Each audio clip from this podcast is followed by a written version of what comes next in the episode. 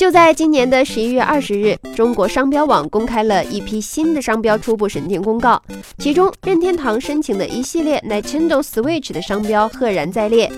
除此之外，还有一张任天堂的官方封条商标。这些商标涉及到的使用商品和服务项目，包括游戏机、手柄等电子设备、玩具、棋牌等周边产品。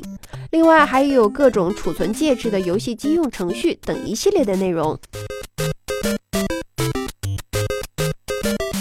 结合之前任天堂旗下招牌游戏《塞尔达》和《马里奥》的商标注册，以及大量的游戏送审，就有不少玩家猜测，是不是 Switch 国行发行有望？小编认为，目前任天堂的重心放在了日本和欧美市场，产能上来说，目前无法满足更多的市场的需求。而且之前任天堂进军中国市场的计划，由于盗版的猖狂失败了，短时间之内应该不会立刻出国行。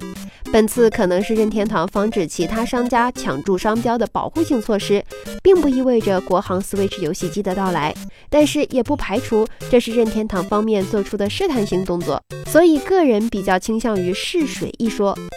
可能性还是有的。